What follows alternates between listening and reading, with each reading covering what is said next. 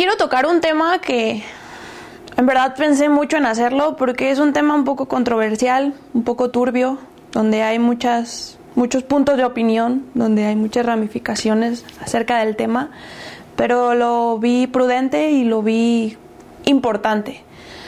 Desde el día uno te dije que me siento aquí a darte mi punto de vista, mi opinión, en base a mi experiencia. Yo no tengo la verdad absoluta, creo que nadie la tiene, y espero esto lo tomes de la mejor manera.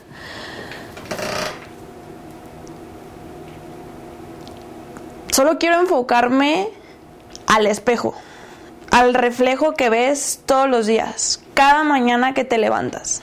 ¿Qué es lo que ves ahí? Tu identidad. Pero quiero irme un poquito más allá. Hay mucho mucho de qué hablar del tema y me daba miedo porque sé que es un tema con pincitas. Todos los estándares de belleza, todos los trastornos alimenticios, todo el tema de obesidad, el tema de inclusión, simplemente es no dejarnos llevar por lo que nos dicen del amor propio, de acéptate tal y cual eres. Claro que sí, y yo me enfoco muchísimo en eso todos los días. Porque es reconocer y es aplaudir y es saber quién eres y es que te guste lo que veas. Pero el problema es que cuando nos dicen amor propio y acéptate tal cual y quédate con eso y abrázate y quiérete, nos quedamos en un punto de zona de confort y llegamos a ese conformismo de me tengo que aceptar tal cual y me quedo ahí y no hago nada por, por ir a otro punto, por mejora, por crecer. Entonces, mi intención simplemente es que, que te salgas un poquito de esa caja. Es súper importante el amor propio. Si yo te lo dije desde el día uno, si no te quieres tú, nadie lo va a hacer. Pero de eso a que creas que eres perfecto, que no hay punto de mejora, que no hay más allá de, creo que estamos muy equivocados. Yo viví algo muy fuerte hace 3, 4 años, donde entendí el otro lado de la moneda. Siempre he pensado que hacer ejercicio, que mantenerte sano, que comer sano es, sí, una parte estética y no te voy a mentir, es una parte del cómo me ven y cómo me veo. A mí me gusta estar bien, a mí me gusta sentirme bien, a mí me gusta ponerme un vestido y verme bien, ponerme un crop top y verme bien. Pero te lo dije mucho tiempo, va más allá, va más allá del físico. Es salud mental, es salud emocional, es salud psicológica, es saber que estás bien. Entonces todo el tema de inclusión yo lo aplaudo, yo lo reconozco y digo, qué padre que tengan esa mentalidad de hacer sentir bien a las personas. El problema es llegar a, un punto donde decir, hey, estás bien, así quédate porque estás bien. No, no, no está bien que se lo reconozcas, no está bien decirle estás bien donde estás. Creo que todos tenemos ese campo. Y el decir ok, está bien, es, faltarle el respeto al potencial de cambio. Pero nos da miedo ese cambio, nos da miedo ese fracaso, nos da miedo que no funcione. Mejor me quedo aquí, porque aquí me siento bien, porque aquí ya me hice a la idea, porque aquí ya conozco lo que pasa. Si me muevo un poquito aquí a un lado ya, ya no sé qué va a pasar. no es juzgar. O hasta cierto punto sí. Todos juzgamos. Pero hay que juzgar con un poquito de empatía, sin llegar a la justificación. Quiero darme a entender muy bien con esto.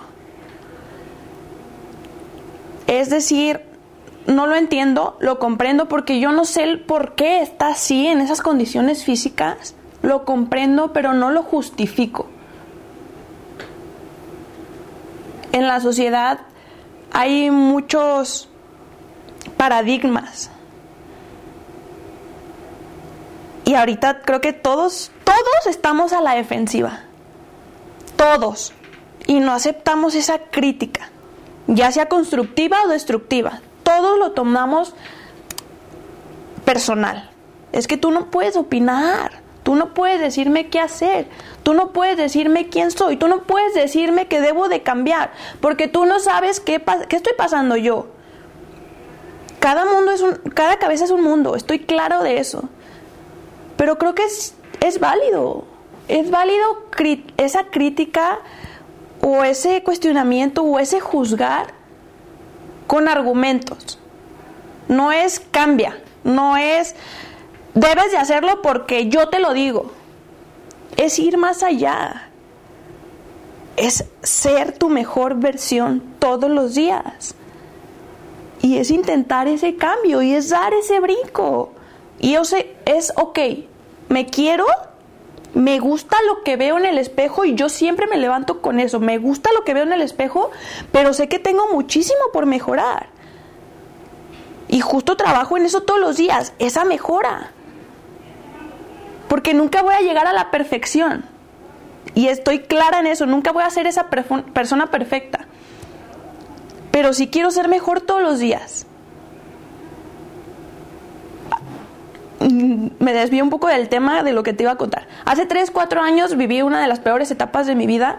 Mis papás estaban divorciando, mi vida sentimental estaba por los suelos, en lo laboral me estaba yendo de lo peor. Y justo pienso que tu cuerpo expresa lo que traes dentro. Yo en un partido muy importante en la universidad se me rompe menisco y ligamento cruzado. En cuanto a truena, yo dije, ya me jodí y voy a estar fuera de cancha mucho tiempo. Y fue un proceso, te lo juro, el más horrible de mi vida, no se lo deseo a nadie, porque se me vino la bomba encima. Y mi salida fácil fue el alcohol. Mi salida fácil fue el irme de fiesta de miércoles a domingo, de martes a domingo. Y era salirme de mi casa y no llegar, y era emborracharme, era ser irresponsable, era la vida loca. Y empecé a subir de peso, y a subir de peso, y a subir de peso.